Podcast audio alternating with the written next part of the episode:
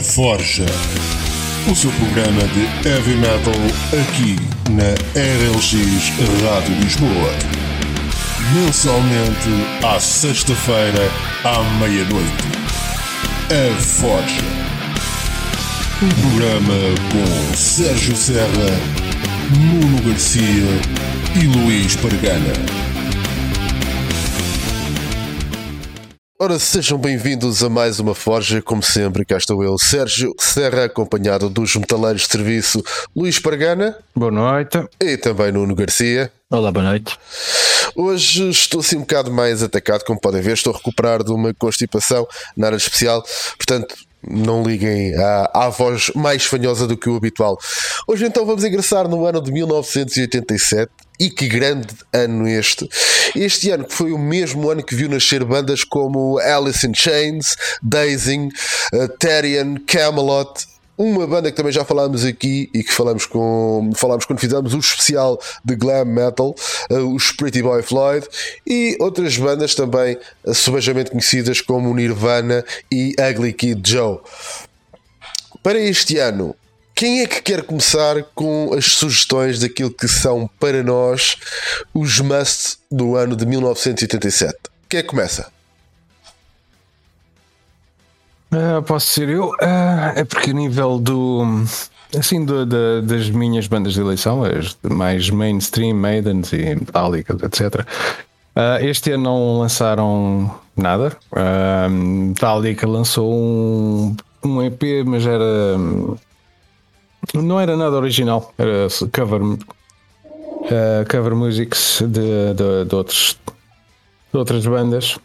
Uh, Maiden também não lançou nada, portanto uh, estaria em, em tour, obviamente, porque esses rapazes trabalham, trabalham e trabalharam, trataram em tours, fazer concertos para, para a malta.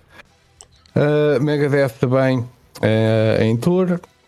Uh, o que é que saiu a nível de outras bandas acima também mais conhecidas? Saiu um, The Manowar, Fighting the World, um, Fighting the World para mim é, é, hoje em dia um bocado curioso. Um, quando era mais puto e eu via o Fighting the World, eu curtia bué e adorava todas as músicas.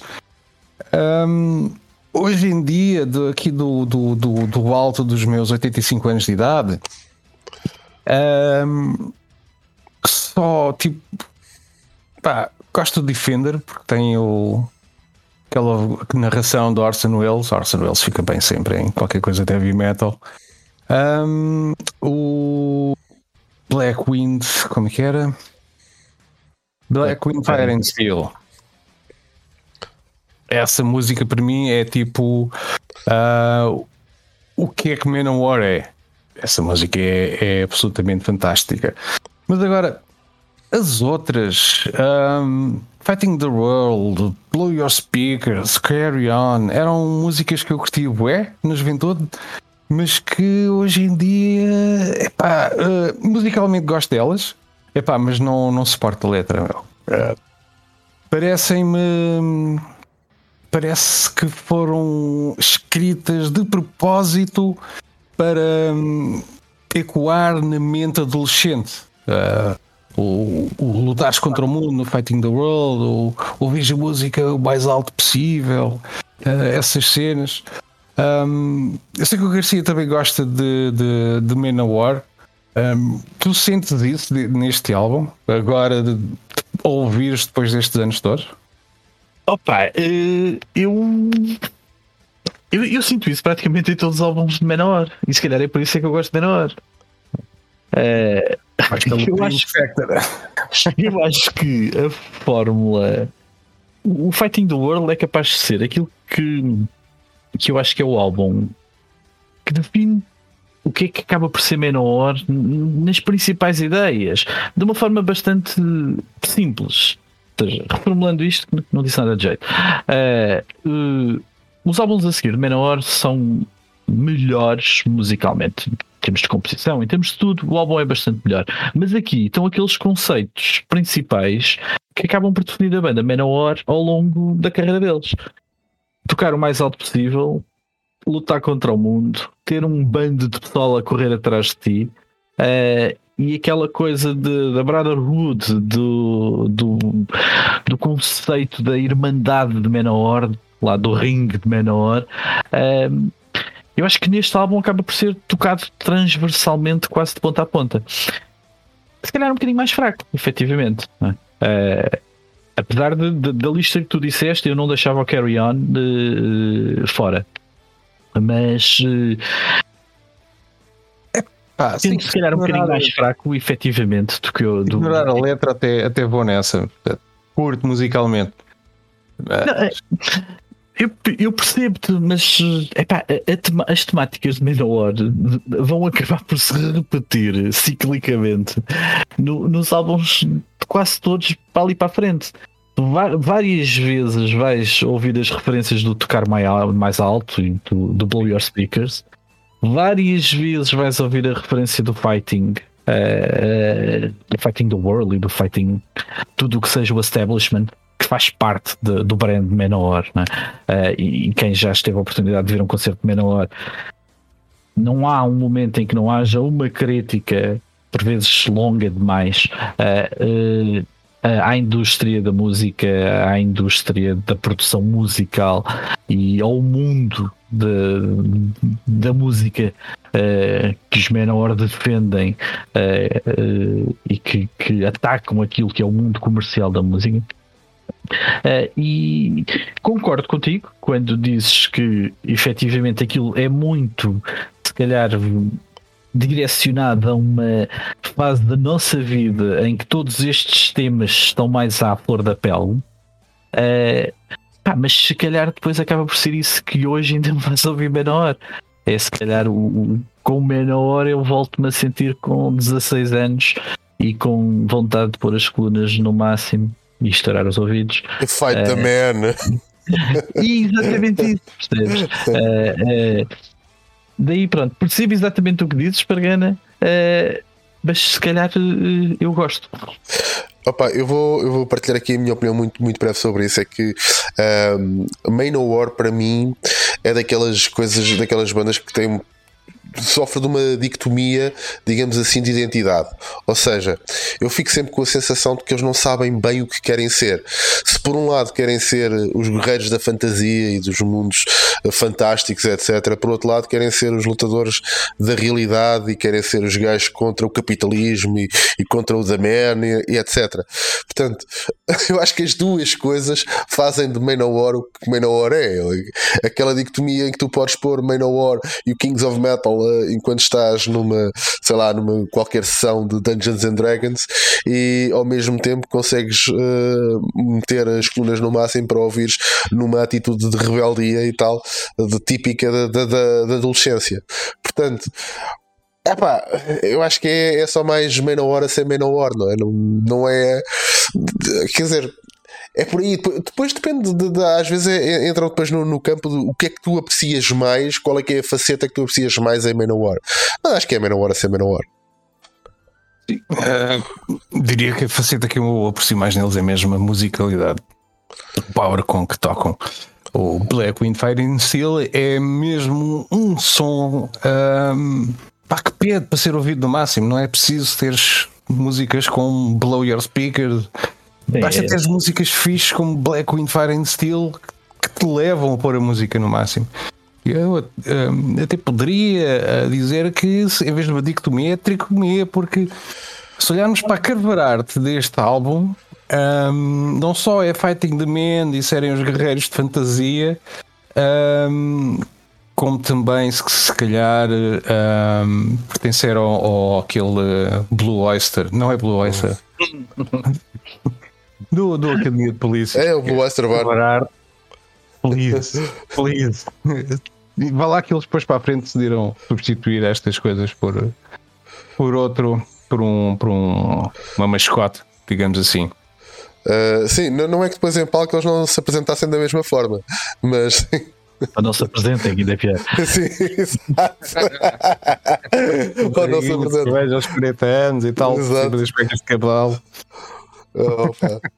É, eu, eu, concordo com vocês os dois. Acho que, que eu, eu, não caí na dictomia, eu caí para aí numa trictomia, quadritomia, se isso existe.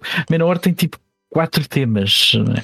Ou é o conceito da mitologia nórdica e do Vaal e Odin e essas coisas por aí fora, uh, com os lives para campos de batalha. É? Uhum. Uh, ou a coisa tem a ver com a música e com a indústria musical e o Blow Your Speakers e, e o uh, as músicas, os momentos em que se toca em, dos verdadeiros heavy metals e da verdadeira música metal, que, que tem ali um, um ataque à indústria musical assim de caras.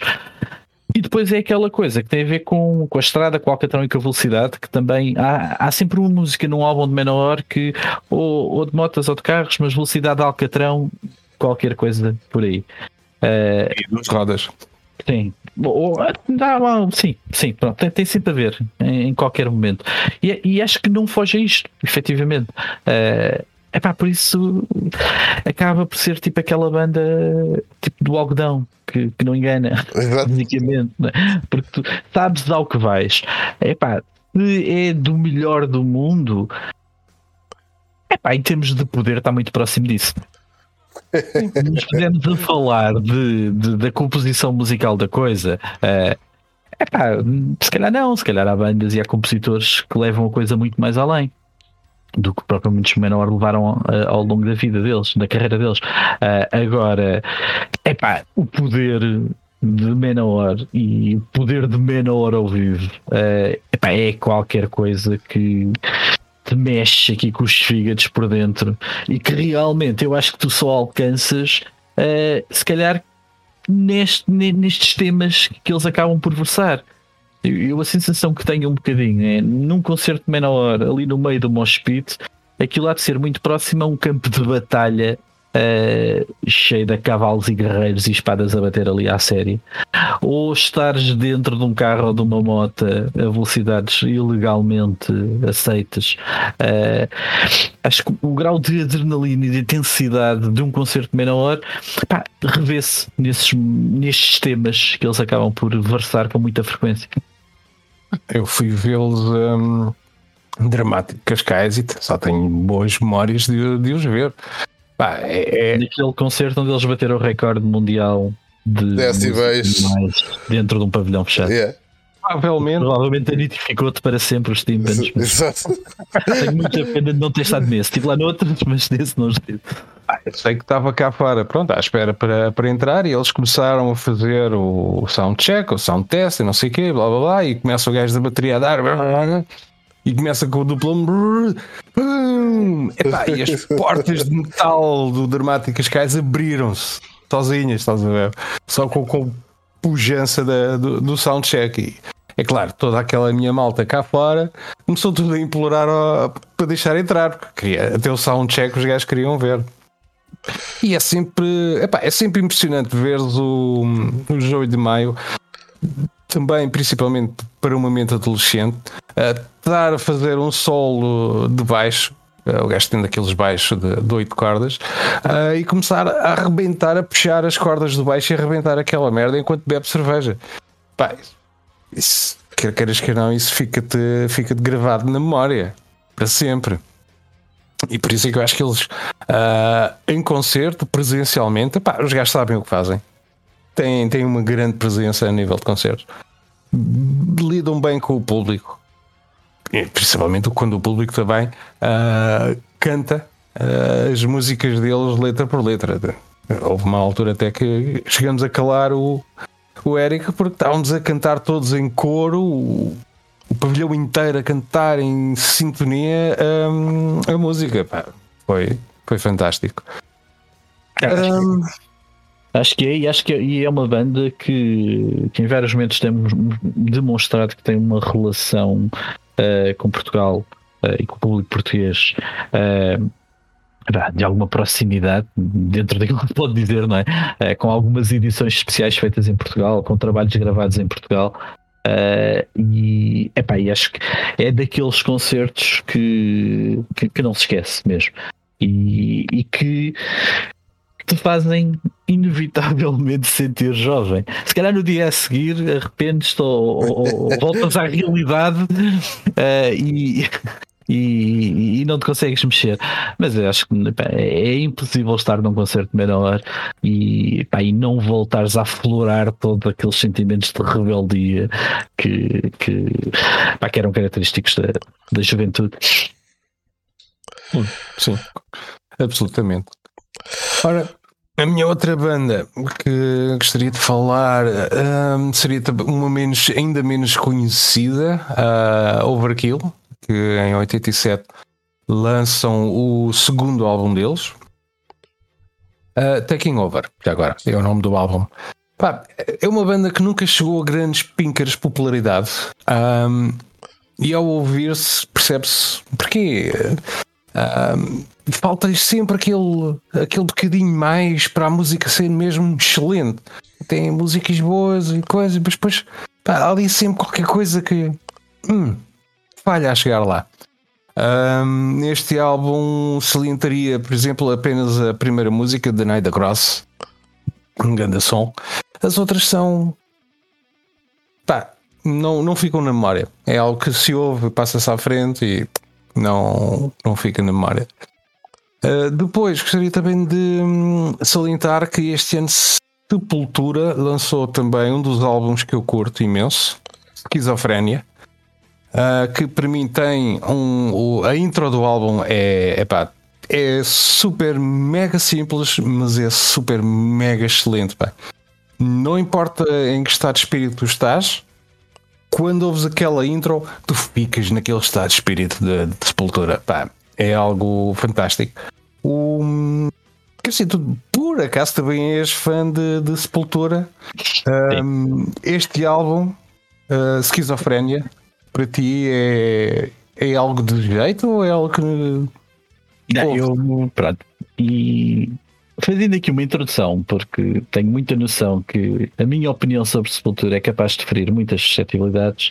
Uh, eu claramente meto este álbum no, nos melhores álbuns de Sepultura. Uh, porque tenho um entendimento uh, que, pá, que, que, Sepultura existe declaradamente em dois momentos. Uh, qualquer coisa até ao, ao álbum Roots, ou até ao álbum KZD, por assim dizer, e qualquer coisa depois.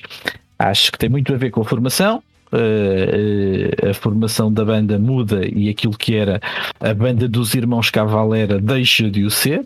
Uh, mais à frente deixa de ter Cavalera na sua composição. E acho que a sonoridade não tem rigorosamente nada a ver. O álbum Esquizofrénia está nos três melhores, se não talvez o segundo melhor, na minha opinião. Uh, é um álbum extremamente bruto, extremamente duro. Uh, e, e, é provavelmente uh, o álbum de Sepultura onde tu sentes mais presença do, daquela batida death que Sepultura sempre teve qualquer coisa, ou seja, que o transformou uh, no traje mais pesado. Uh, se Futuro é uma daquelas bandas que eu tenho dificuldade em definir e, e, também as definições são sempre valem aquilo que valem, mas é uma daquelas bandas que oscila muito entre o thrash metal e o death metal. Uh, e sempre foi um thrash mais death do que outros thrash. Quando falamos por exemplo de, de Creator ou de Metallica uh, que podemos falar de thrash uh, não Sepultura sempre teve ali uma influência mais death quer pelo lado da voz que tem sendo mais puxado para o gutural, quer pelo lado das temáticas serem sempre mais negras. Uh, mas muito por causa daquela batida uh, e do, do, do, da batida de Sepultura ser sempre muito intensa, próxima daquilo que caracteriza, caracteriza o death metal.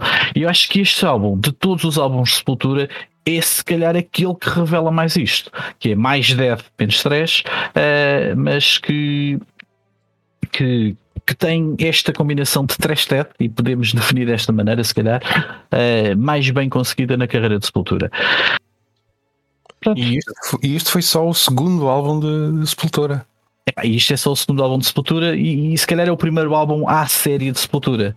Eu no outro programa falei do primeiro álbum de Sepultura uh, que, que, pá, que, que introduzi apenas eventualmente por ser o início de Sepultura, porque musicalmente uh, o, o, Morbid Visions uh, é, é bastante mais cru, para não dizer fraco, uh, porque é muito cru mesmo, e depois tem um problema muito sério de edição e, e de trabalho de gravação mesmo que não desapareceu totalmente no, no Esquizofrénia. O Esquizofrénia ainda tem uma sonoridade que Nota-se foi gravado, isto sem, sem demérito nenhum, mas nota-se que foi gravado no Brasil, não foi um trabalho de produção nem americana nem europeia. Uh, e, e nota-se muito, por exemplo, depois, por comparação aos álbuns a seguir de Sepultura, onde o trabalho de, de estúdio já é, é, bastante mais intenso. Uh, mas neste caso, no meu caso pessoal, acho que resulta muito bem. Esta sonoridade deste álbum, que é assim um bocado rouco, posso dizer, uh, acho que, que resulta muito bem. Pá, a intro é, é fantástica mesmo e acho que põe no mood totalmente certo para aquilo que vem a seguir. É pá, e depois acho que é tipo as músicas umas atrás das outras, é. Cada, são cavalgadas autênticas. Uh, pá, e acho, acho muito bom. É, pá, ponho claramente na lista do, dos melhores álbuns de Sepultura. É isto. Ver, isto foi lançado, eu tenho que dizer, por Cogumelo Records. Hum? Exato.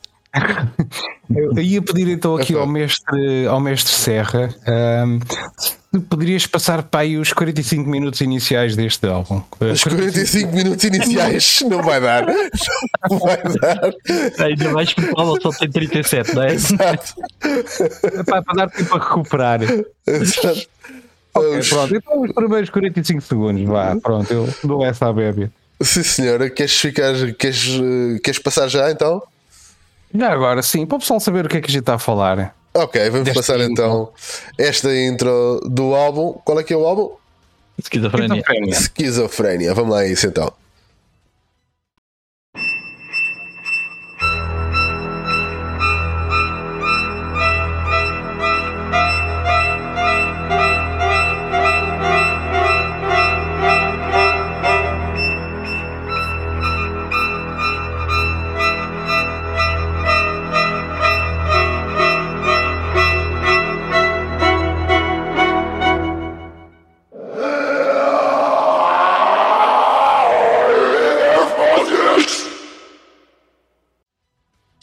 Aqui estamos de novo. E. Ah, Epá, é, é, mas, eu, mas eu, eu, tenho, eu tenho aqui que dizer uma coisa, aqui em, em defesa da, da honra dos outros uh, sepultureiros, sepulturadores, fãs de sepultura, que é. um, para mim, Sepultura tem, tem dois momentos e são dois momentos eh, distintos. Ou seja, tens o momento do tal som, da tal sonoridade uh, que o Garcia estava a falar, da sonoridade mais, sei lá, trash, death, qualquer coisa desse género.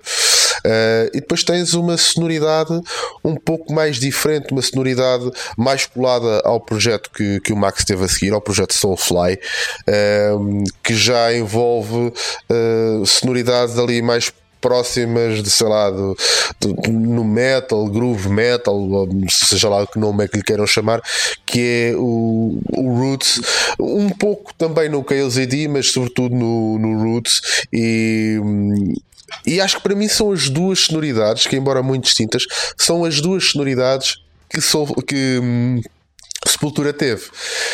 Porque, a verdade seja dita, a partir daí vais ter Sepultura quer dizer, sem os elementos de sepultura, que é uma coisa fantástica, que é continua sepultura, mas sai o Max, depois a seguir uh, sai, mais, sai, mais um, sai mais um gajo, e às tantas temos uh, um sepultura reduzidos a um, a um baixista e que pronto, lá está, já não é, já não é sepultura, já não é, já não é nada.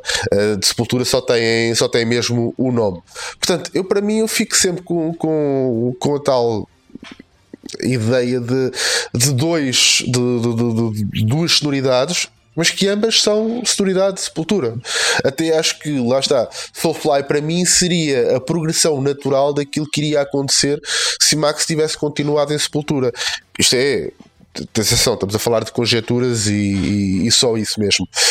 Um, qual, agora aqui entra depois um bocadinho a questão do gosto pessoal. Qual é que é o tipo de sonoridade que, que, que, tu gostas mais já antes de Sepultura? E depois aí, quando olhas para Sepultura, é óbvio que encontrando esse tipo de sonoridade, e aqui, por exemplo, dá, dá para perceber que uh, a sonoridade que, que eu mais aprecio é diferente da do Garcia. O Garcia uh, aprecia aquela fase de, do Schizophrenia, do Arise, etc. E eu já aprecio mais a outra fase. Não quer dizer com isto que uma seja melhor que a outra, é simplesmente diferente. Esta é só, é só a, a minha opinião. Pois, Soulfly uh... não é aquela barba que é só um bocadinho no queixo. Uh, Soulfly Isso é um goatee. Não é ah, é Soulfly. É parecido. mas concordando contigo, Terra, que há, há, claramente dois momentos distintos é? uh, e, e, e, claramente duas sonoridades completamente distintas. Uh, eu tenho dificuldade uh, em definir qual delas é que marca a banda. Como, ou seja, quando falas de Sepultura, estás a falar do quê? De, da primeira banda Sepultura ou da segunda banda Sepultura? Uh, pá, porque acho que claramente são coisas diferentes. Uh, e, e se olharmos, por exemplo, aquilo que, que foi a carreira deles e que foram, por exemplo, é que os melhores uh, os prémios que ganharam ou as cotações que tiveram uh, de, de, melhores álbuns, melhores músicas, melhores qualquer coisa, uh, pá, tudo isso tipicamente aparece tipo na primeira metade. Uh, tu tens tipo o Binary Remains uh, como um dos, um dos álbuns que está eleitos no, no top 10 de, dos melhores álbuns de, de trash de sempre. É? Uhum tu não vais encontrar lá nada uh, de que da segunda fase. Não é? Uh, epá, e, e, é uma fase que, sim, se calhar no momento inicial está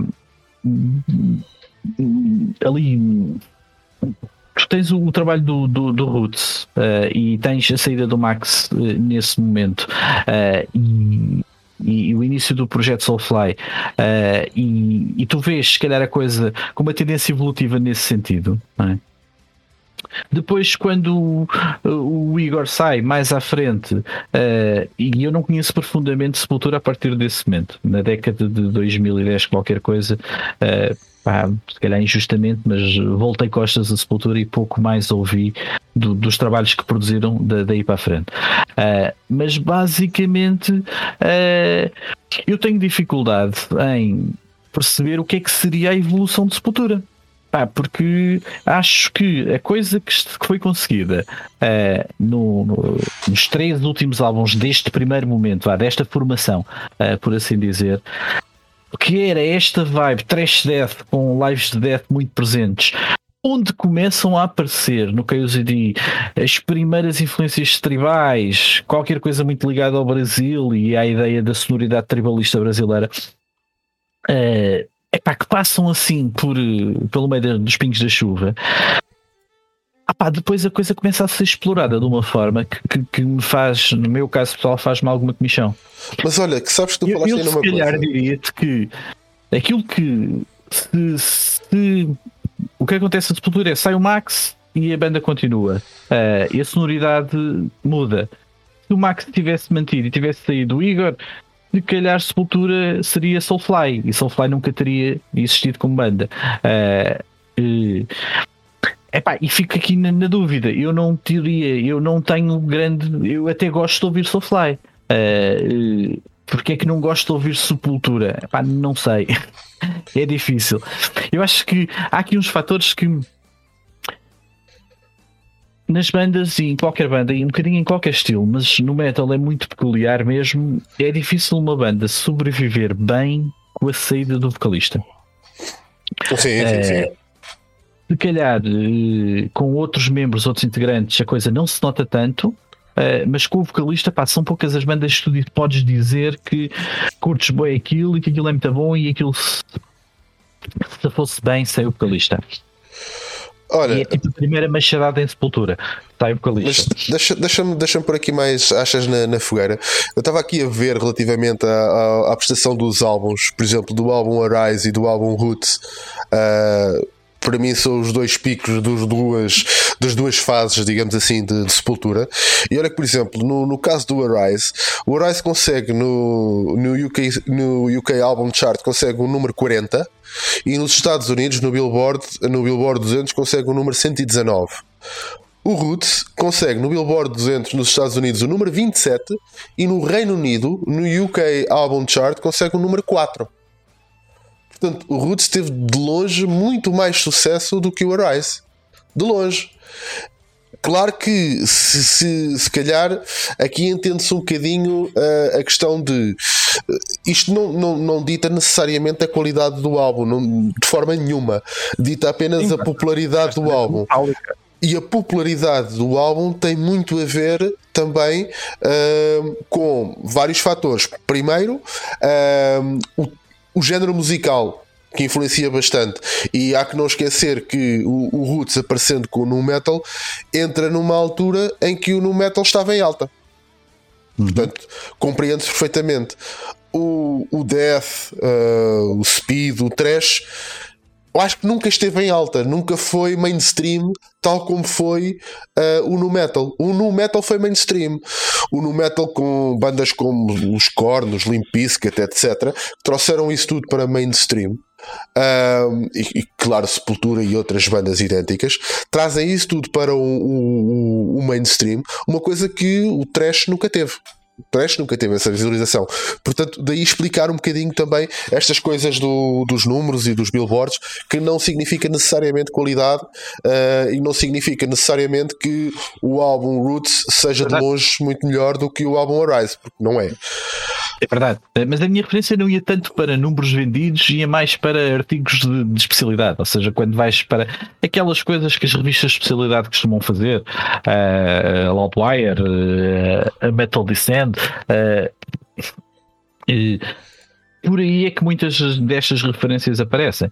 Mas pá, acho que uh, vamos concordar em discordar. Uh, e acho que Sepultura, se calhar, não é uma banda, são duas. Uh, ou é. E se calhar no tema de esquizofrénia podemos dizer que é uma banda com dupla personalidade. Sim.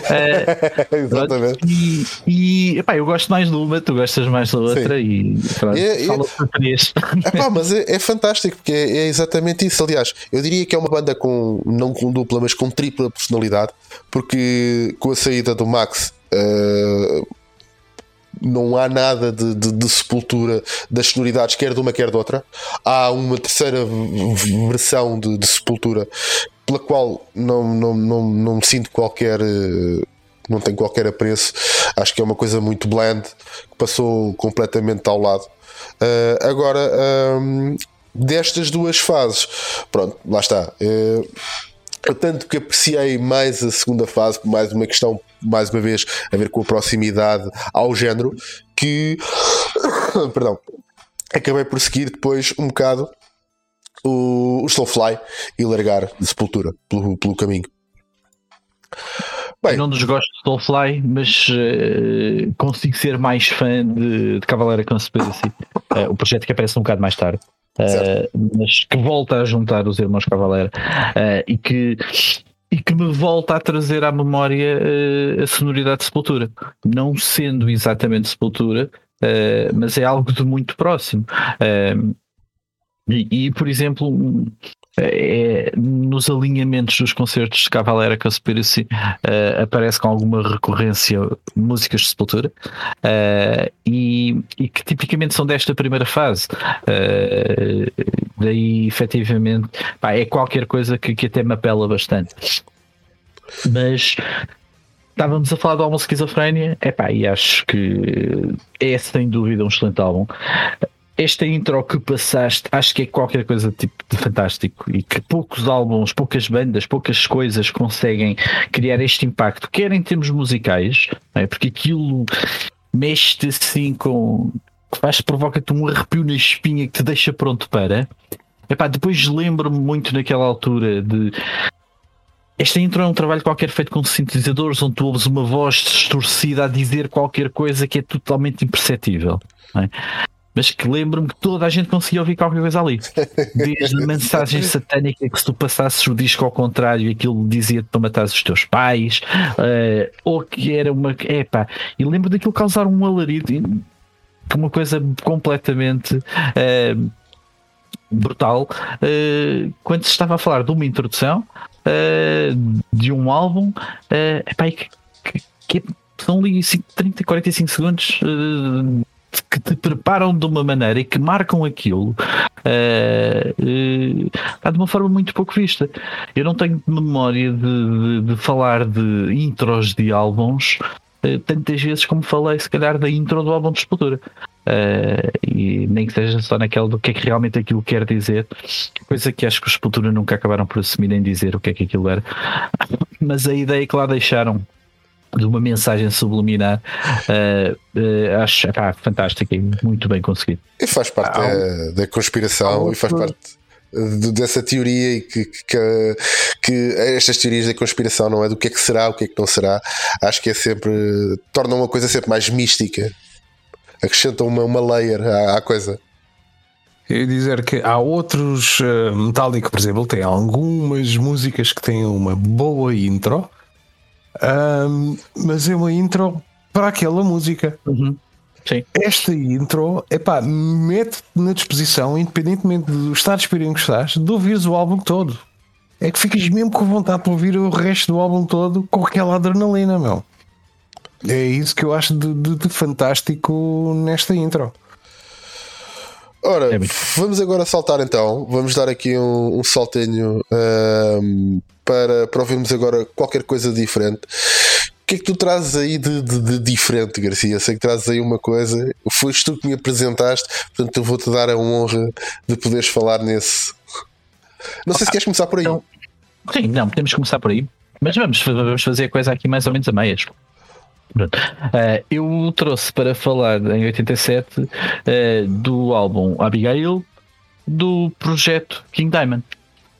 Há projeto que já num ou outro momento falámos aqui uh, e que pá, acho que é, é algo de, de, muito bem conseguido. eu tenho muita dificuldade em definir King, King Diamond. E não vamos fazer aqui porque vamos ter um programa específico para falarmos é. de King Diamond, sem dúvida. E o Abigail uh, que é, uh, por dizer, o, primeiro álbum de, de, de, de, King Diamond a conseguir vingar Uh, e marcar presença na cena musical uh, na altura. Já é, é, o segundo álbum de, de King Diamond uh, e é algo que acho que tem uma sonoridade muito característica muito associada efetivamente uh, a King Diamond. Uh, uma forma de construção que assenta muito nas vocalizações uh, que pode-se gostar ou não gostar, mas todo o conceito do álbum, da coisa da cena dark, da cena horror, é muito bem conseguida. O álbum, no seu todo, conta uma história à volta de uma casa e de uma família e de um, uh, de, de, um, de, um, de um espírito que possa ter efetivamente lá ficado. Não quero efetivamente adiantar muito, uh, porque acho que é algo que faz todo o sentido. Uh, e aqui aconselho mesmo a comprar o, EP uh, ou arranjar uma edição em que, que, que, se possa absorver o restante detalhe, quer toda a cover art, quer toda os inlay arts, todo, todo, toda a componente lírica, porque efetivamente o álbum em si está a contar uma história. Uh, aquilo faz sentido ler aquelas letras e ver o alinhamento daquelas músicas. Em função da história que ele conta, uh, e daquela forma vai-se ficar a conhecer a personagem Abigail. Uma personagem que depois volta mais à frente no universo King Diamond a estar presente uh, e bastante transversal ao universo King Diamond, por assim dizer.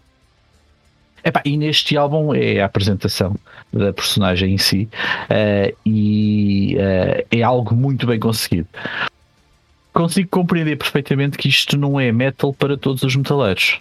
Uh, porque não é a forma de cantar não é típica, a forma de se misturar as guitarras com o resto dos instrumentos não é típica e alguns dos instrumentos, ou seja, se calhar em 87, 87 especificamente, a presença tão vincada de instrumentos tipo sintetizadores, teclas e pianos no metal ainda não existia tanto.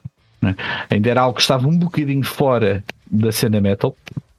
Nos anos 80, uma banda de metal tinha duas guitarras, um baixo e uma bateria, uh, e poucas eram as que iam além disto, uh, e, de, e acho que aqui é muito bem conseguido.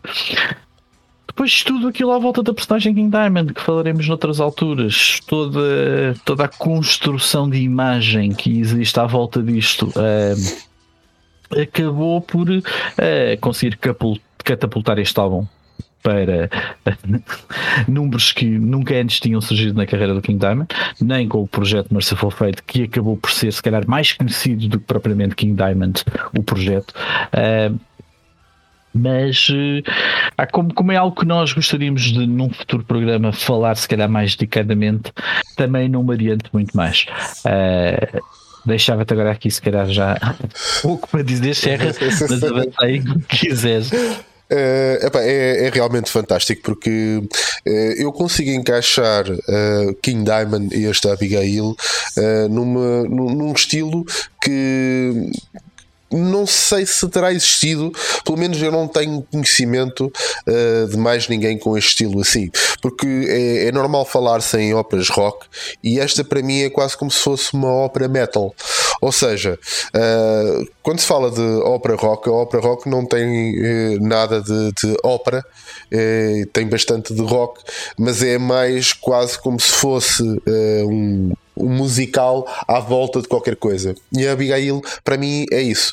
É um musical à volta dessa, da, da tal história que foi criada, uh, desta tal personagem Abigail, uh, que uh, deu origem a um graphic novel e que eu acho que é absolutamente fantástico. A sonoridade de King Diamond é uma sonoridade ímpar, é, não dá para explicar, tem, tem mesmo que ser ouvido porque não há nada remotamente parecido uh, a King Diamond. King, o que é, que é King Diamond? É King Diamond. A sonoridade dele é única, uh, pode-se gostar ou não gostar, e é daquelas coisas que não é, é, como não há nada próximo, classificar isto é sempre, é sempre complicado. E, e, também não é uma coisa que se possa dizer: olha, gostas desta banda, então de certeza que vais gostar disto eu não tenho certeza relativamente a, King Diamond, a quem possa gostar de King Diamond, porque eu já vi pessoal que eu tenho amigos que, que, são fascinados por Doom e só ouvem Doom e adoram King Diamond.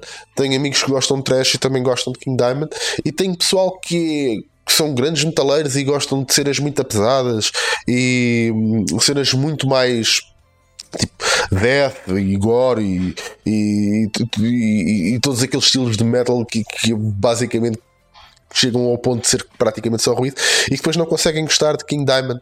É, não vai, não vai ser, não é uma coisa fácil, não é uma coisa que, que agrada a todos.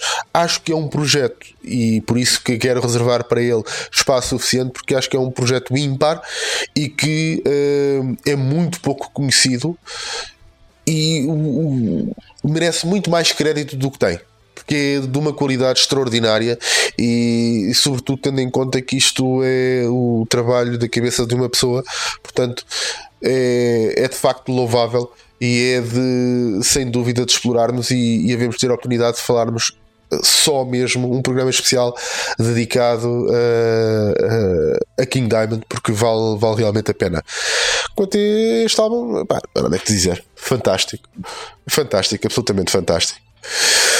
Só agora, uh, antes de terminarmos uh, esta, esta primeira parte, vamos fazer então aqui, já para deixarmos só um gostinho, vamos fazer aqui, escolher aqui umas músicas para o pessoal ouvir. Uh, Gana, diz-me aí uma música para passarmos agora no, no intervalo. Dos álbuns que tu falaste, escolha assim a que, a que melhor exemplifica o álbum.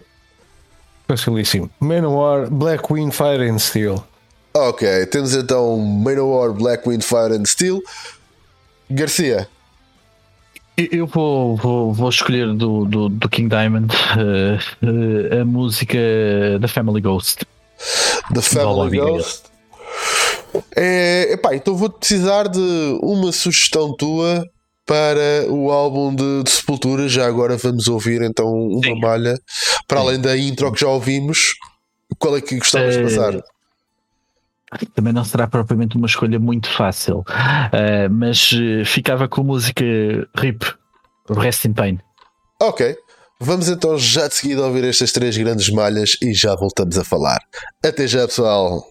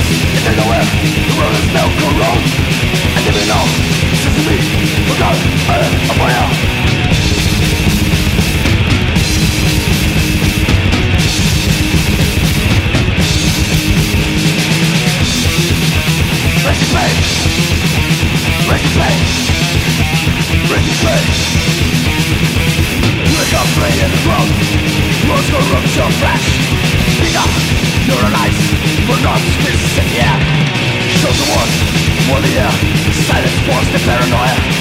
They cry in my face, the life I choose.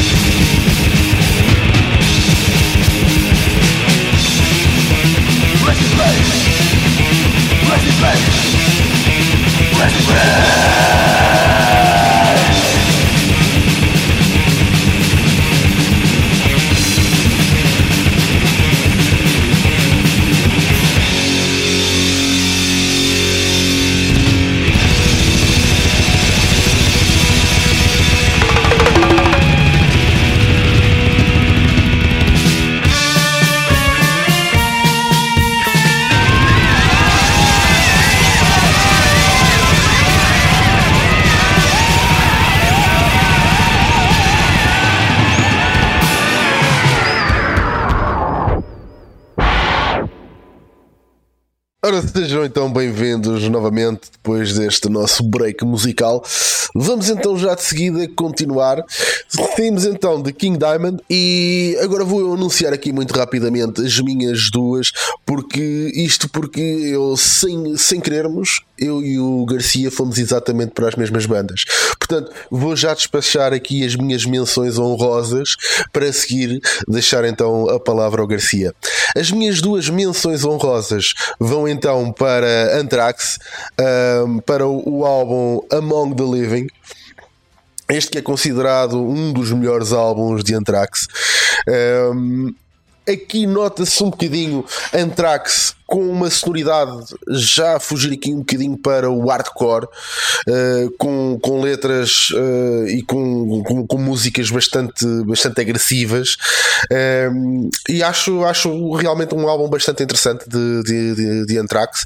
Daqui fica a minha primeira menção honrosa para este ano de 86, de 87. Vai então para Anthrax Among the Living e depois vai para o álbum de estreia de Candlemass Candlemass então estreia-se este ano com Nightfall, um álbum uh, de Doom que divide um pouco uh, as pessoas. Uh, há, quem, há quem ache o álbum espetacular, há quem diga que eh, pronto, mais ou menos, não é? Eu sinceramente acho, acho um álbum interessante. Não é a sonoridade pela qual vai ser conhecido Candlemass de, de futuro. É uma sonoridade aqui muito mais lenta do que aquilo, do que aquilo que se vai tornar Candlemass no futuro. Mas pronto, fica aqui então as minhas duas menções honrosas: Candlemass, Nightfall e também um, ehm, de Anthrax, o álbum Among the Living. Garcia, saltamos então agora para a tua segunda escolha para este ano de 87. Antes disso, um, ehm, opa, gosto bastante de Anthrax. Uh, e uh, não conheço se calhar tão profundamente como, como se calhar gostaria de conhecer, uh, ou ainda o irei vir a fazer, mas gosto bastante de Anthrax e acho que pá, sempre tive muito ali a sensação que Anthrax foi uma daquelas bandas sempre muito subvalorizada. Pá, eles, eles aparecem reconhecidos como os Big Four, é? uh, fazem parte dos Big Four americanos do, do, do trash. Uh, Epá, e pronto, e não são Metallica, não são Megadeth, não são Slayer, uh, são só os Anthrax. Epá, mas eu acho que, que, que, eles têm uma sonoridade muito característica, muito re reconhecível, como Anthrax. Tu ouves ali qualquer coisa uh, e, e, a coisa marca-se logo que é que é Anthrax, epá, os gajos têm um guitarrista fantástico né? e que, com uma carreira fantástica. Um, Epá, não sei, talvez se calhar aquela coisa, aquela tendência que temos para torcer um bocadinho pelo, pelo underdog, uh, se calhar a minha relação com a Trax foi fomentada se calhar um bocado por isso, uh, mas, mas, mas gosto bastante uh, e, e, e, e, também dedico, gosto de dedicar tempo efetivamente ao Centrax e daí de estar aqui também a fazer este apontamento. Uh, Candlemas em si uh, não conheço tanto quanto isso. A cena Doom também não é tanto a minha cena quanto isso. Uh, era isso que eu ia dizer. A cena Doom não é bem a tua cena, porque o pessoal que gosta do trash e do death, Doom não, normalmente não é a cena deles. É pá, se calhar o Doom que surge mais para a frente com outras bandas, eh, ou seja, se calhar aquele Doom menos Doom, com a cadência Doom, mas com outras musicalidades, é, se calhar é mais apelativo. Uh, mas realmente aquela cadência muito rítmica do Doom, muito prolongada não, não, não, me apela tanto, uh, efetivamente. Uh, uh, mas, mas vou seguir aqui a tua sugestão e vou aprofundar, principalmente este álbum, uh, tentar. Este álbum não é, não é propriamente o melhor álbum deles, e, e, se não gostas de coisas lentas, este álbum não é mesmo o mais indicado. No entanto, é, epá, é um álbum de estreia e eu gosto de sempre ver, perceber a evolução das bandas. Portanto, acho sempre piada aos álbuns de estreia porque normalmente ou te ditam aquilo que irá ser a banda ou ou não tem nada a ver com aquilo que vai ser a banda. Qualquer uma das formas é sempre interessante. Pronto, e se calhar seguindo este, esse raciocínio que estás a ter, uh, eu falava para já de um álbum de estreia que eu gostava também de deixar aqui referenciado. Uh, o álbum Scam de, de Napalm Death. Uh, Napalm é, na minha opinião, provavelmente a banda de, de punk metal, punkcore, grind metal, grindcore, o que quiserem chamar, uh, porque efetivamente é extremamente difícil de definir, mas é, é provavelmente a banda que lançou uma onda musical completamente nova a partir do momento em que começam a, a produzir trabalho. Uh, é, é, provavelmente a primeira banda a chegar uh, mais longe com a música mais extrema. O, o, extreme metal, por assim dizer, de uma certa forma, uh, começa a ganhar momento e dinâmica uh, a partir de Napalm. Uh, e, e, este álbum foi, foi o primeiro álbum de, de, de, de, Napalm, onde ainda está muito presente, se calhar, a raiz punk que eles têm. Uh, mas uh, acima de tudo já está vincado aquilo que é o extremo que os Napalm vão ser. Uh, e como sou bastante fã de death metal e, e, do death metal de Napalm, acho que, que precisava aqui de deixar este apontamento. Achas que, que este álbum é um bom álbum uh, para. Ou seja, vai ser o álbum que vai ditar a sonoridade deles? Ou aqui nota-se alguma coisa, mas ainda não tens a sonoridade pela qual vai ficar conhecido na Palma? Não, eu acho que aqui nota-se qualquer coisa, mas ainda não é efetivamente na Palma. Uh, se calhar logo a partir do álbum a seguir uh, a coisa já fica muito mais intensa. Uh, aqui, se calhar, o que está mais presente é o extremo que caracteriza Napalm. É? mais para a frente tu começas a ver as coisas serem mais arrumadas, mais arranjadinhas, mas nunca saindo da, da cena Death Grind. E acima de tudo com a, a onda punk que os Napalm têm. Tu, quando tu tens N bandas de grindcore, de death metal e death metal mais extremo, uh, tens N bandas por aí fora, mas não tens muitas vezes isto conjugado com, com o punk. Uh, uh, Napalm eu diria que é capaz de ser não sei se nós já falámos por aqui mas já tivemos uma conversa sobre isso uh, o hardcore, a evolução do hardcore para um som mais metal e eu acho que começa com Napalm e é Napalm efetivamente que apresenta uh, ideologia punk em música metal. Uh, e metal do mais extremo que, pode, que, possa, que possa acontecer. Uh, e uma banda que, pá, talvez pelo facto de ser ingleses, uh, traz uma carga política muito, muito presente na sua mensagem. Qualquer álbum de Napalm está cheio de referências políticas, de ideologia política, de, de, de, de mensagem social, uh, algo que se liga muito mais facilmente ao punk do que propriamente ao metal. Uh, é, epá, e acho que pronto, deixo aqui a ideia. Este não é um álbum que define Napalm em termos de sonoridade, na minha opinião, não é, uh, mas já é algo muito próximo. Mas acima de tudo, uh, é, é, o álbum do início, e acho que é, é de, de, apontar que em 87 uh, eh, Napalm apresentam isto e, e começam a, a carreira que, que acabou por marcar claramente uma onda de, de música uh, completamente ou bastante diferente daquilo que se via, uh, se ouvia até ao momento. Ok, saltamos então agora para aquela que é uh, a tua segunda sugestão, que também seria a minha. Opa, a minha segunda sugestão é provavelmente a minha segunda banda da eleição acho que já toda a gente percebeu que, que eu sou mega fan de Creator, uh, mas muito pouquinho atrás, ali tipo um Danoning só atrás, aparece Halloween. Uh, pá, e nós falámos de Halloween aí num especial que fizemos, uh, mas tinha que falar efetivamente deste álbum, do álbum Keeper of the Seven Keys, da parte 1. Pá, aqui acho que é qualquer coisa fantástica. Acho eu e acho o mesmo. acho que muita gente acha exatamente o mesmo. Uh, é.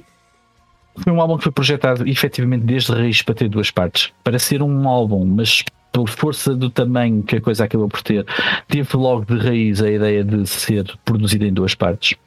Uh, que funcionam muito bem em conjunto, mas também funcionam perfeitamente de forma uh, isolada. Uh, epá, e acho que a parte 1 um, uh, é fantástica. A parte 2 uh, consegue ainda ser melhor. Uh, e a, parte 2 está eleita como o, o melhor álbum Power Metal de sempre. Uh, e, e, e, na minha opinião é sendo o melhor álbum de Power Metal de sempre uh, nessa mesma lista a parte 1 um aparece em terceiro lugar uh, sabemos que aqui Halloween com a coletânea Keeper of the Seven Keys consegue colocar dois álbuns nos três primeiros lugares, uh, o que é, é, é fantástico. Epá, e o que é que eu posso dizer sobre este álbum? É Halloween na sua essência mesmo. Aquilo que nos álbuns anteriores se veio a definir como sendo a, a banda Halloween, eu acho que aqui é extremamente bem conseguido. É onde as guitarras e a composição das guitarras vinca mais o estilo de, de, Halloween, muito o estilo de Kai Hansen, como acho que já falei noutro momento, mas aqui está extremamente presente, algo extremamente rápido e muito, como, mas ao mesmo tempo muito melódico, com um balanço que é extremamente convidativo a saltares, a pulares, a fazeres tudo e mais alguma coisa. Pá, depois acho que há uma, um casamento perfeito com com as vocais do, do Michael Kiske neste álbum, nestes dois álbuns. Neste é, álbum, que é o primeiro, que é o álbum de estreia dele como vocalista de Halloween, atenção. Sim, sim, sim. sim. Uh, acho que é um casamento perfeito, uh, basicamente, e, e a mim foi o que me tornou fã de Halloween. Uh, uh, o Keeper of the Seven Keys nas suas duas partes foi o, primeiro álbum de Halloween que, que, que ouvi uh, e, e nunca mais consegui deixar de ouvir este Halloween tenho uma opinião, se calhar também controversa em relação ao Halloween, porque com a saída dos membros mais fundamentais da banda, a sonoridade mudou um bocadinho. Uh, mas uh, acho que que ainda é bastante audível e ainda gosto bastante. Pá, mas este álbum, sem dúvida, uh, ponho lá no meu topo dos álbuns de, de sempre uh, e, e, não podia deixar efetivamente de trazer para aqui e de eventualmente apresentar a quem não conhece uh, o Keeper of the Seven Keys. Um, que sem dúvida merece ter ouvido até, até à exaustão. Uh, epá, sim, sem dúvida. Como disse, também seria a minha escolha. Este que, que estreia então aqui o Michael Kiss como o vocalista de, de, de, de Halloween e que para mim é, é a sonoridade perfeita de Halloween, é o exemplo perfeito daquilo que irá ser Halloween. E aliás, é difícil porque isto é tu defines a tua sonoridade final naquilo que acaba por ser, naqueles que acabam por ser os melhores álbuns de sempre da banda, na minha opinião. Uh, de salientar aqui uma coisa muito, muito interessante que é o álbum é um álbum extremamente curto para um álbum de para uma banda de, de, power metal é uma coisa muito muito curta estamos a falar de 37 minutos tem uma música que tem 13 minutos que é a música Halloween portanto uh, se tirarmos essa música, nós vemos aqui, vamos olhando para, para o tamanho das músicas e temos 1 minuto e 21, 3 minutos e 23, 3 59, 4 29, 5 15, 4 2, 1 46. No meio temos esta com 13 18. Portanto, é, é um álbum extremamente pequeno que também não é muito comum, digamos assim, no, no power metal, normalmente tendem a ser, as músicas tendem a ser um pouco maiores. Mas eh, aqui, lá está, nem sempre quantidade é qualidade e aqui as músicas são de altíssima qualidade. Uh, é também, sem dúvida, um dos meus álbuns favoritos uh, de power metal. Halloween não é a minha banda de eleição de power metal, aí uh, acho que toda a gente sabe que partilho neste caso a banda, uma banda com, com o Pargana, não é? Somos Iron Maiden. Uh, mas, mas é sem dúvida uma referência e quem gosta de power metal hum, não pode não gostar de, de Halloween.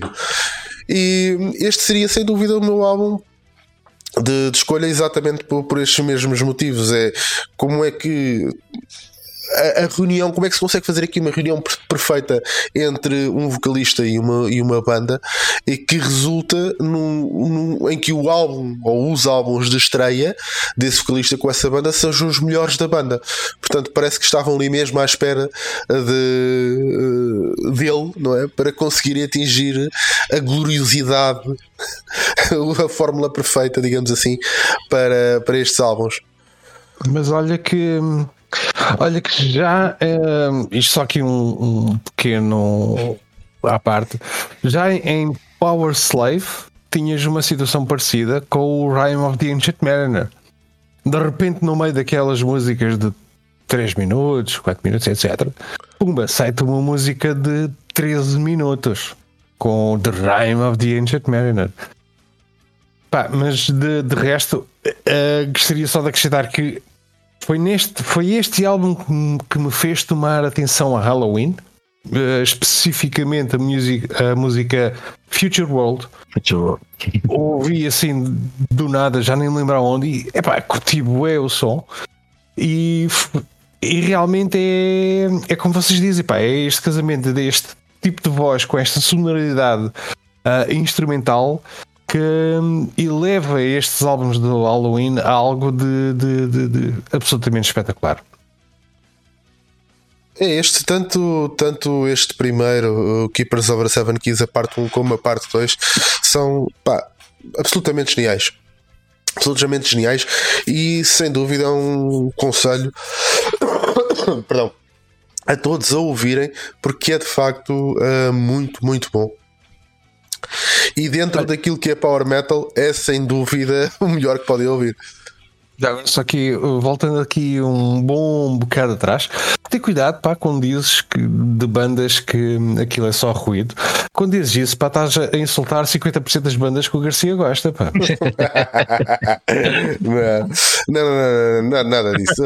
Aliás, uh, dentro da, daquilo que é, que é sonoridade musical, há, há, um, ou dentro daquilo que, que são as várias sonoridades do, do, metal, as várias fases do metal, há algumas que, que eu tenho alguma dificuldade em compreender uh, a sua existência, uh, sobretudo porque. Uh, como, como, como em tudo na, na, música, a música pode ser sempre apreciada de, de várias formas.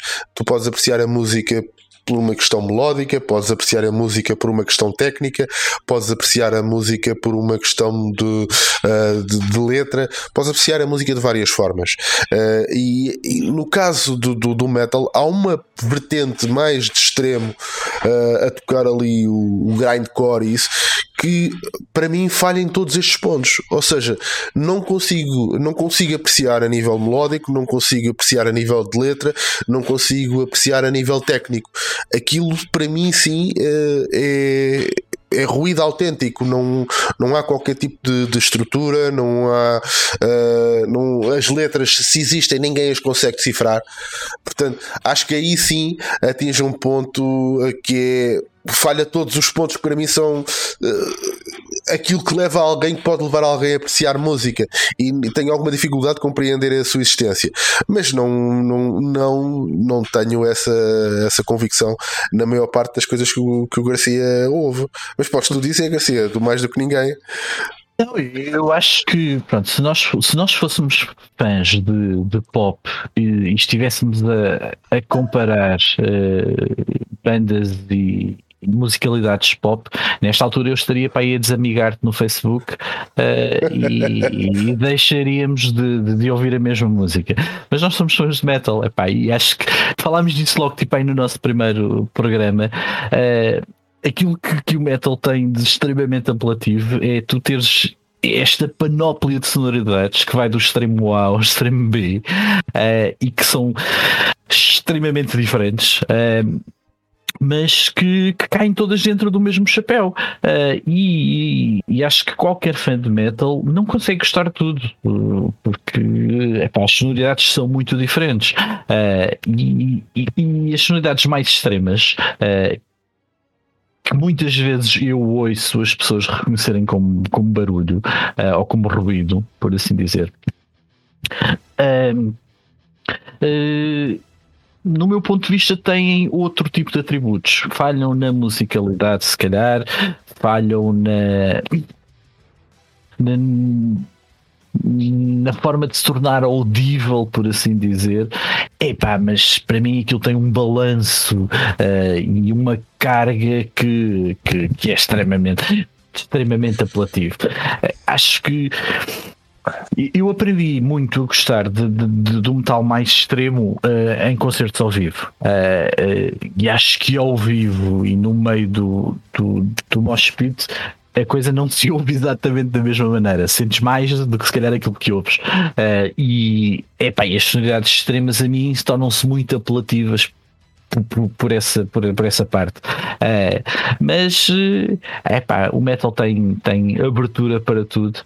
Uh, e, e, acho que ainda bem que existem estas sonoridades, uh, ainda bem que toda a gente, que nem toda a gente gosta, porque é o que permite que outras também tenham destaque, também ganhem, ganhem posição. Uh, e, e, por exemplo, acho que tu és mais fã de Doom do que aquilo que eu sou, por exemplo. Sim. Ah, e, e, ainda bem que, que assim o é, uh, porque acaba por ser isto que nos permite efetivamente trocar aqui ideias, opiniões. Uh, e, epá, e se um dia nós formarmos uma banda, fazemos um, um, uma malha power metal, uma malha grindcore, e acho que a coisa resulta bastante bem. Sim. Ok, eu toco os símbolos. Toca um ferrinho. ferrinho. Ora, por falar em ferrinhos e drindindins, se calhar antes de passarmos aqui para as nossas recomendações finais uh, de, de, músicas, e como estamos em época natalícia, que tal deixarmos aqui umas sugestões para, para prendas? Eu posso começar aqui a deixar algumas sugestões então para quem nos esteja a ouvir e que queira algumas sugestões de prendas para poder oferecer. Eu recordo, por exemplo, aqui uma que encontrei num site que, que, que costumo visitar que se chama Merch Bar, merch de merchandising, bar de bar. Portanto, merchbar.com e tem aqui um um, um, um bocadinho daquilo que tínhamos falado há pouco, do King Diamond, uma edição deluxe que é absolutamente genial, de Abigail, que traz uh, um, um hardcover com o graphic novel de, de King Diamond, da Abigail, uh, juntamente com o, próprio álbum e mais uns extras que eu acho que é absolutamente fantástico, imperdível. Uh, a graphic novel está absolutamente genial. Uh, o, o álbum com, com um picture disc também absolutamente fantástico. Acho que é uma, uma, um presente brutalíssimo para, para quem gosta de metal assim algo absolutamente fantástico. Sem dúvida uma sugestão para o Natal. Uh, custa 99 dólares portanto 100 dólares uh, uh, mais, mais as, as, devidas despesas de, de portos de envio. Mas acho que é um, um, uma excelente, excelente prenda para, para oferecerem a quem seja fã de metal para uma coisa mais em conta e também dentro do metal, encontrei na mesma loja Merch Bar. E atenção, não, tenho, não temos qualquer afiliação com, com esta loja, é simplesmente uma loja onde encontrei onde costumo encontrar alguns artigos interessantes, uh, artigos esses que eu próprio sou apreciador e que tendo a adquirir, mas uh, que, que, resolvi partilhar com vocês.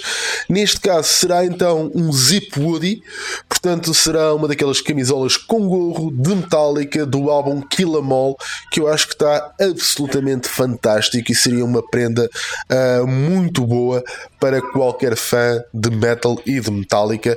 O, um, é um Woody preto com as letras Metallica a vermelho uh, ao longo do peito e na manga direita tem então um, o título do álbum Kill Em All absolutamente fantástico, uh, 56 dólares e 60 cêntimos, uh, à volta de 40 e poucos euros, e é absolutamente fantástico este Woody.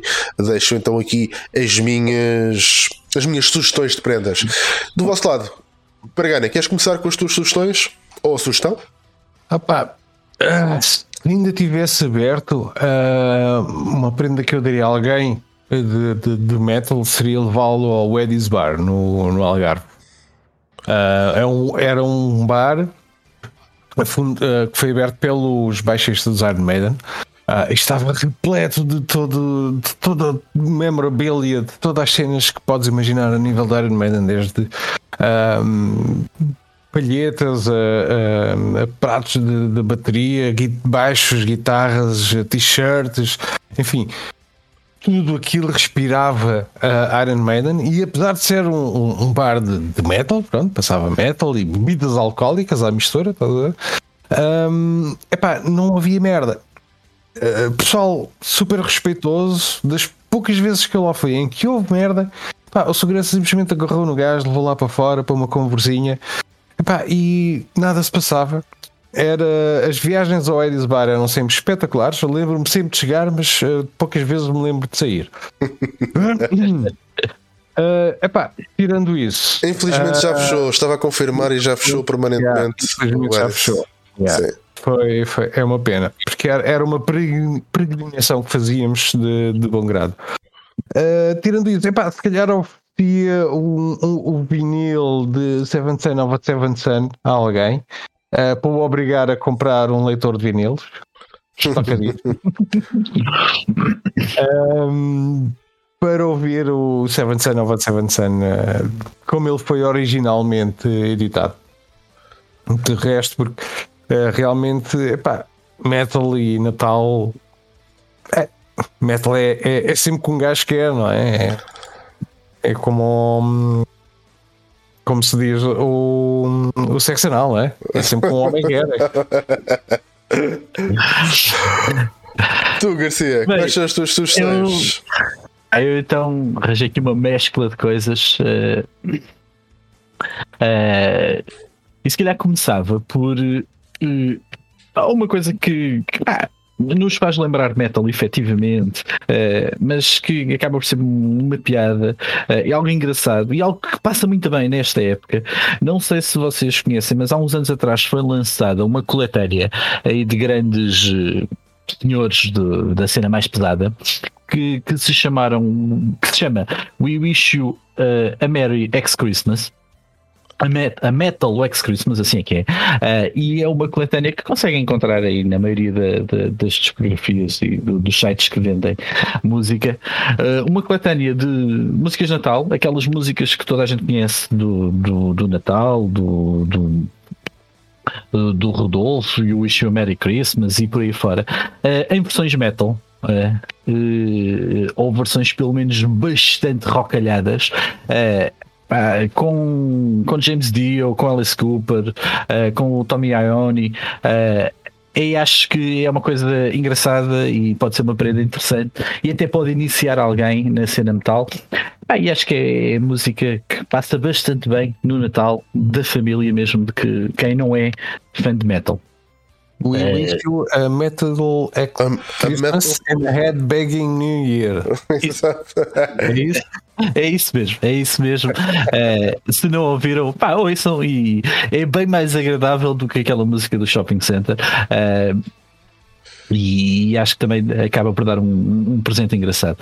É, uma outra coisa que, que sugeria, epá, e aqui agora efetivamente, se for para um fã de metal de certeza que vai adorar receber esta prenda, eh, eu aconselharia alguém a oferecer eh, um ingresso para o Festival eh, Lauros que vai acontecer em Portugal durante o próximo ano e onde poderão assistir ao vivo a um concerto de Manoa. E acho, quer para fãs, quer para iniciar alguém, uh, a oportunidade de ver Menor ao vivo, uh, sem dúvida que vai marcar, definitivamente. Definitivamente é, é daqueles que eu se calhar vou oferecer-me a mim próprio. Exatamente. Mas eu, eu também me sinto muito tentado. este ano. Porque, porque, pronto, porque é se calhar talvez das minhas maiores lacunas uh, a nível de, de, concertos é nunca ter visto Manowar e então acho que não vou perder a oportunidade e este ano vou mesmo, uh, ou melhor, para o ano, que será então entre 21 e 23 de julho do, do próximo ano ver Manowar ao vivo, uh, acho que vai ter que ser. Não, não, não vai haver hipótese de, de não ir.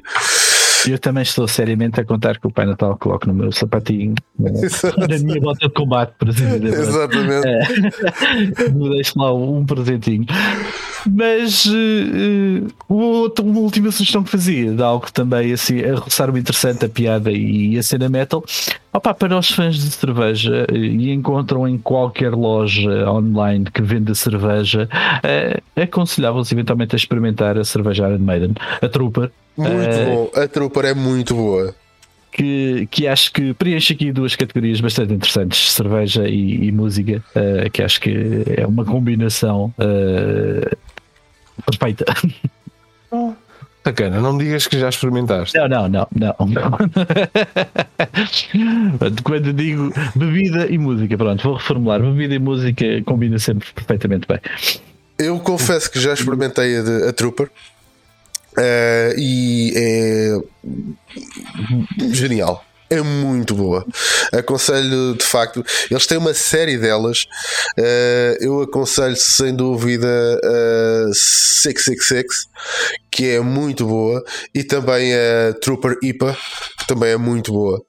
Portanto, ah, bom, bons, bons conselhos. Uh, eles têm mesmo, se forem, se escreverem no, no, Google, se fizerem uma pesquisa por Iron Maiden Beer, vão ter ao site de, de, onde podem comprar a vossa cerveja e eles têm entregas também em, em Portugal, portanto, uh, podem logo ver o preço com, com entregas e é absolutamente genial.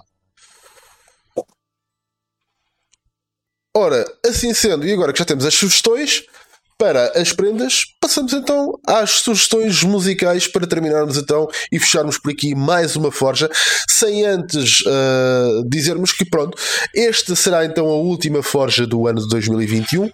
Para o ano cá estaremos novamente uh, com mais um ano repleto de, de metal.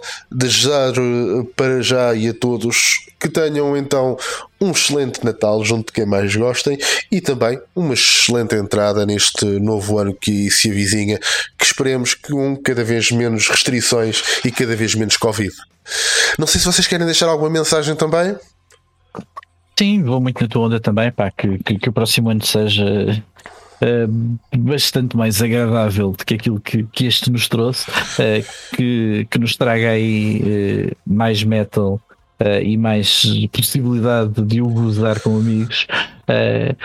Epá, e desejar a, todos, a todas as pessoas um, um, Metal Christmas e um Headbanging New Year. É, é, o que, que, que gostava de dizer. Eu também, mais ou menos nessa onda um bocadinho menos de Covid, que é para ver se as bandas recomeçam as suas tours para nós as podermos ver. Uh, principalmente um, na minha na, na, minha ótica Iron Maiden ver se, isto, se consigo vê-los antes deles acabarem uh, e, de resto é, é, é, isso um, um Happy New Christmas e um Merry uh, New Year para todos. Ora, vamos então às últimas sugestões. Quem é que, quem é que quer começar com sugestões? Eu vou, vou aproveitar para pôr aqui o, o Keeper of Seven Keys. Uh, eu escolheria o Twilight of the Gods. Uh, e, e pronto, e se calhar nem vale a pena dizer ouçam e, e façam os julgamentos depois, porque acho que é fantástico. Muito bem. Uh, Pargana, a tua. Epá, hum, para não deixar o pessoal na mão, uh, eu diria a Sepultura, From the Past Comes the Storms. Uh, a música que vem a seguir àquela intro fantástica, se puderes tocar a intro e a música, então é, era fantástico. Um, pronto, para, para, para, dar o seguimento de, dessa intro que tivemos a falar, que nos põe na, na mood de, de, de algo com muita energia e a música depois que vem a seguir que realmente cumpre uh, para extravasar essa energia. Muito bem, sim senhora. E eu estou aqui indeciso entre que música irei, irei colocar aqui do álbum de, uh, de King Diamond, Abigail. Uh, mas acho que vou começar logo pela primeira, porque é uma, é uma boa introdução e pode deixar aquele gostinho para vocês ouvirem mais. Portanto, uh, de, de, King Diamond e do álbum Abigail Funeral vou, vai ser então a minha, a minha escolha. E assim fechamos mais uma Forja para o ano. Cá estaremos com mais metal, uh, com mais sugestões, mais músicas e continuar aqui a nossa viagem. De lembrar também que pelo meio vamos ter aqui alguns programas especiais. Já anunciámos que vamos ter um programa especialíssimo de King Diamond, onde falaremos deste magnífico projeto. E entre estes há outros projetos e outras bandas pelas quais também gostaríamos de tocar, se bem como também outros temas que vamos tocar aqui que são temas que uh, andam sempre aqui paralelos ao metal, outras sonoridades paralelas ao metal que haveremos de falar. Até lá, como sempre, ouçam muita música, divirtam-se e até para o ano.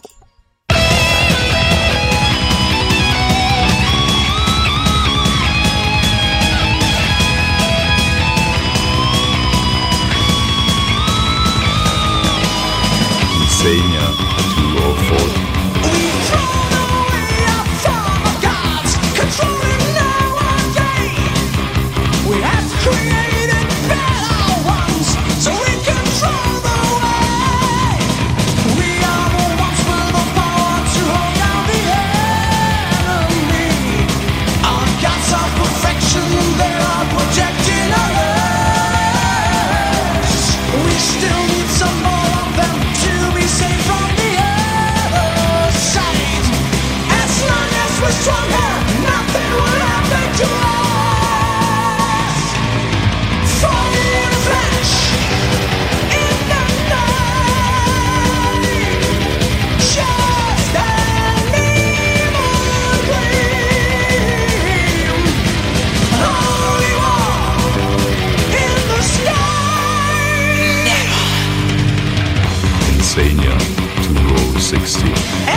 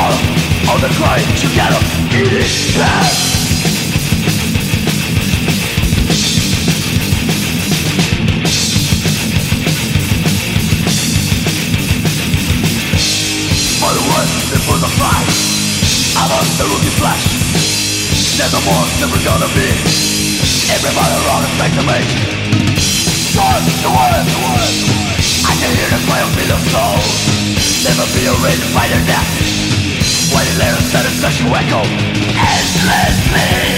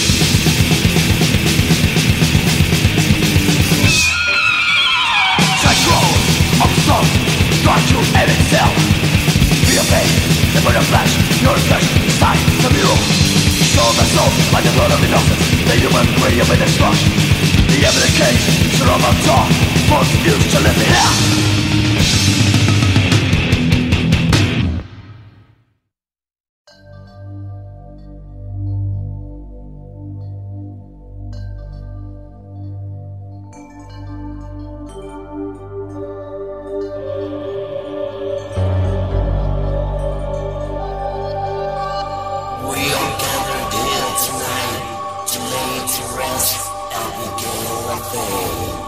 Who we now know was first born dead the 7th day of July, 1770.